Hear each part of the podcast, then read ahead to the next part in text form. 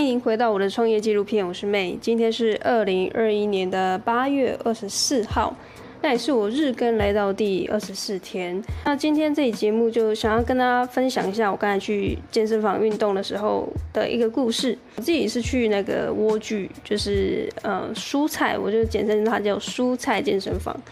那如果你是蔬菜健身房的会员的话呢，你就会知道说，其实。他们当然是想要赚你的教练服务，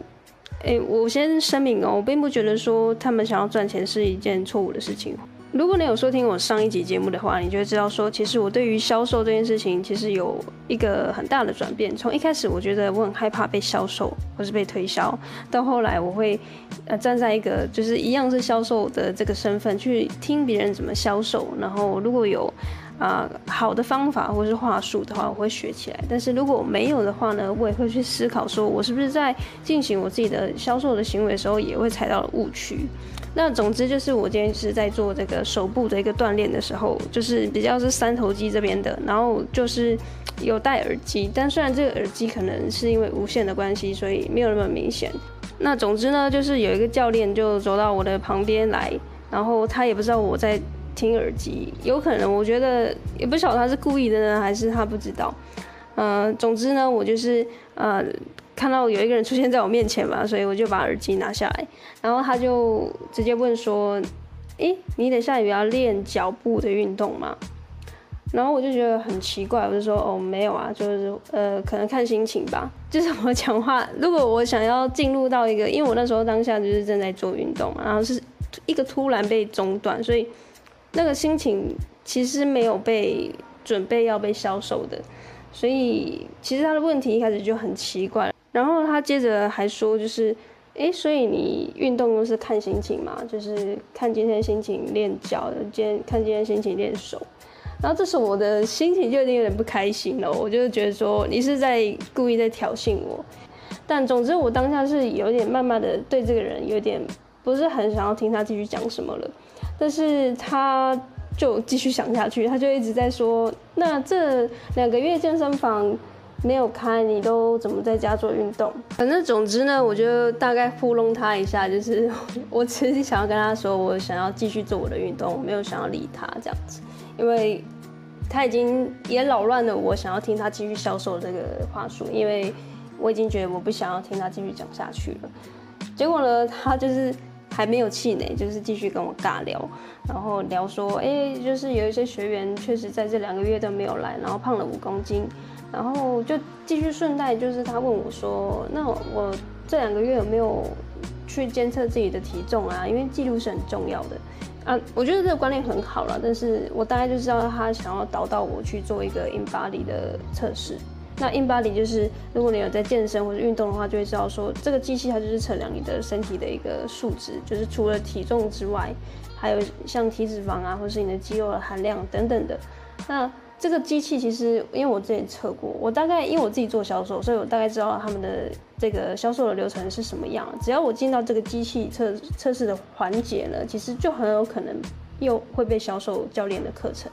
但是因为他销售的这个手法太拙劣，所以我也不想要去假装我不知道这个销售的一个流程。因为只要我答应他说，哎，我好，那我们去测一下这个机器，那后续就很有可能我会被卡在就是成交这个部分。因为只要走到成交的这个环节的话呢，基本上你要脱身就有点困难了。因为我知道蔬菜健身房的这个销售其实蛮厉害的。所以我就是在思考说，这样子的一个销售流程会让我感觉到不舒服。那我就开始又去拆解这个步骤了嘛，就是从这个教练的身上，我学习到了，其实尬聊的这种销售法会让人觉得不知道要怎么跟你聊下去。然后，更何况我已经知道你的销售的后续是要怎么走，所以你在这个前面非常尴尬的铺陈呢，会更让我觉得不舒服。这种感觉有点像是。你是很常被追的女生，因为你很常被追嘛，所以很多男生会在你呃的前面献殷勤啊，然后会做一些呃让你感动、觉得很温暖、很暖男的这种行为。那你你接触多了，你大概就知道说，哦，男生的手法就是这些，就是没有让你出其不意，然后或者是觉得说，哎，这个男生不一样哦，就是他的不一样，不是长相，或者是他就是穿金戴银，就是整个人的气场会让你觉得说，哎、我想要听他继续讲下去。所以那种感觉你可以想象吗？男生可能比较没有办法，但是如果你是女生的话，你就是会知道说，其实这些手法，因为你都看过太多了，所以。当前面他表现得不好的时候，你就会很想要赶快先离开了，因为你也不想浪费彼此的时间嘛。比如说他可能比较衰吧，因为我看过比较多销售的这个手法跟话术，那他的拙劣程度可能还要再多练练。所以我现在也想要来跟你们一起练习一下，要怎么去修饰这个尬聊的销售法，然后让它修的让。大家听到这个销售流程或话术，即便我知道你最后要销售我东西，我都会心甘情愿的被你销售。我今天就来挑战一下，我要怎么把这个今天这个健身教练的尬聊销售法，改成一个令人比较心动的销售法啊！我拆解一下哦，如果这个健身房的教练从一开始走到这个学员的身边，他一定会有三个步骤，第一个就是开场白，然后第二个就会是。一个故事的陈述，那里面可能会带到一些，嗯，稍微销售味道的一些行为，但是他必须用故事来来去做一个包装。那我觉得第二步骤就是最重要的。那第三步骤呢，就会带到成交的一个环节。所以这总共是三个步骤，第一个是开场白，第二个是故事的铺陈，那第三个是成交。如果我今天是一个教练，然后我看到有一个学员，他正在很努力的。进行这个运动的时候呢，我一定会趁他在组数跟组数中间休息的时候过去跟他聊天，而且我会观察他一下是否，嗯、正在听耳机啊，或者是其实他是正在很努力的去进行运动。如果他就是站在跑步机上面，然后很累，然后我还要过去跟他攀谈的话，我觉得这不是一个很好的时机。即便你真的有办法中断他，所以我会先观察一下局势。那如果这个局势都 OK 的话，过去，然后呢，我会丢一个问题，就是说，哎，我觉得你刚刚呃训练的这个过程呢，我刚才就不小心看到了，我觉得说你这个呃哪里可以做得更好？比如说你在操作的仪器的时候，你的手可能要这样弯啊，这样摆，会比较适合这这个机器原本要给你的训练。因为我们都知道说，就是做健身这个运动，如果你用错误的姿势去进行健身的话呢，你就会变成是你没有没有得到你想要的效果，然后反而还受伤了。所以，我想要给你一个建议。好，那第一个开场白的部分，我就会切在这里，就是我是用一个专业教练的一个角度来告诉你说，因为我刚才不小心看到说你在使用这个机器的时候有错误的动作，因为大部分人在使用这个机器也都会呃有同样的一个错误的行为，所以我过来提醒你一下。那我我觉得相对如果用专业人的角度来去做切入的话，会是比较好的。那比对一下刚刚这个刚刚的健身教练，他一开始开场白是什么？他就突然也没有看到我正在做这个运动的当下，他就直接切过来说：“哎，你等一下有要练脚吗？”这样一比对就会知道说，嗯，我的说法应该比较好。OK，接着来看第二个环节，就是呃故事铺陈的部分。这边故事我觉得是最重要。如果你铺陈不好呢，你就可惜了前面的开场白，那也有可能你就进不到这个成交的环节。那刚刚这个健身教练的故事铺陈是说，诶，他询问我健身房两个月没有开的过程中，我在家里怎么进行做运动的。那接着他又以一个开玩笑的话术来跟我说，诶，有些学员呢，他胖了五公斤。那但是他讲这个笑话的过程中，我不觉得我被娱乐到，因为他。讲话就是很平铺直述，很像好像备好的一个笑话来跟我说，就是有个学员胖了五公斤，甚至我觉得说，哎、所以你是在暗示我说可能我有变胖的迹象嘛？那也很奇怪，因为我们是第一次见面。如果是我，我会怎么去做一个故事的铺陈呢？那我可能会用一个自嘲的方式，就是，哎、先询问一下，这你一样嘛？就是你健身房两个月以来都怎么做健身的这样。那我可能就会用自嘲的方式，即便我是健身教练哦，我就跟他说，哎、即使我是一个教练，但是我这两个月就是因为健身房没开，就我自己也都没有做运动。主要我觉得故事的部分不要讲得太慎重，好像我今天就是准备好了一个演讲稿要来跟你报告，而是用一个很朋友，然后轻松的对谈跟那个人分享说你最近在做的事情，然后进而去让他卸下心防。因为最重要是卸下心防，因为大部分人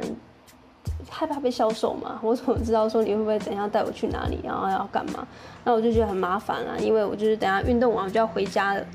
所以我会尽可能的跟他说，其实我只是要跟你表达说，我这两个月以来也都没有做运动，然后结果我去测试，就是刚刚在那个健身房旁边的那个 InBody 机器，我觉得体脂肪又上升了，然后体重又上升了几公斤。那如果你有兴趣的话，你也可以跟我一起去量一下。所以第二个故事的环节，我主要就是跟这个人用聊天的方式告诉他说，其实我很废，我在家里就是身为一个健身教练呢，因为这两个月我也没有来健身房上班，结果我也变胖了。那当然他就会好奇自己的数字啊，哎，是不是我自己也是真的两个月以后，我就会体重会变上升？而且我甚至可能不会强迫他跟我一起去测这个机器，马上，因为。我知道说，其实经过两个月的怠惰期，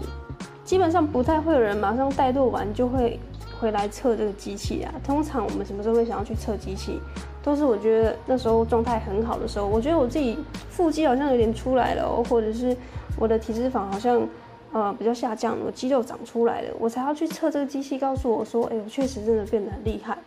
当你今天很废的时候，你。这两个月都没有在运动，然后还在乱吃，你怎么可能会第一时间想要来测这个机器呢？所以我非常知道这个心理之后呢，我就会先跟大家分享一下我前面说的这个故事，之后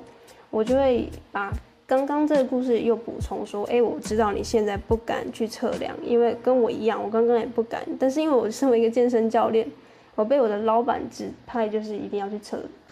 但是呢，我跟你自我介绍，我是 May。那你之后一个月、两个月过后，你真的每周都有如期的来这边训练，你安排一下课表，再回复一下你两个月之前的那个状态。哎，你准备好的时候去柜台来找我。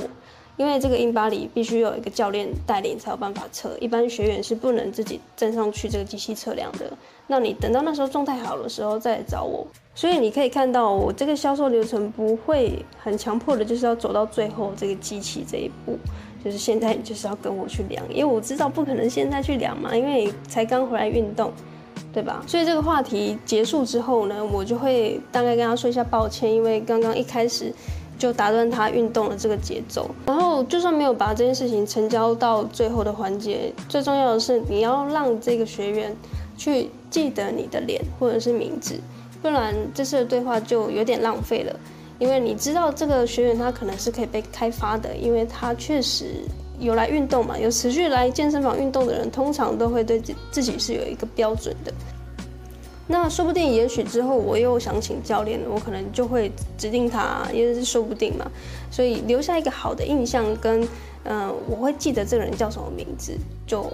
呃，这个帮助是比较大的。那名字跟脸你就选一个吧，因为有些人是脸盲，有些人就是记性不好，所以就最好是两个都让他记得。那如果不行的话，就是挑一个。因为就像我刚刚说的，这个男生的教练，我其实现在想不起他叫什么名字，就是他就是一个记忆法啦。如果当我之后有这个需求的时候，我第一个蹦出来的这个教练的人选呢，就会是妹。然后我也会想到，这个今天交流的过程中是好的。那当你把这个好的回忆跟这个名字串联在一起的时候呢，就很有可能产生后面的涟漪。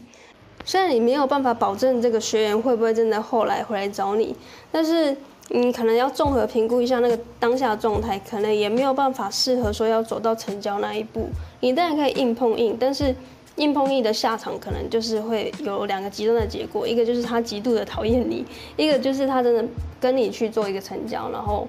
啊、最后你签下了这个学生，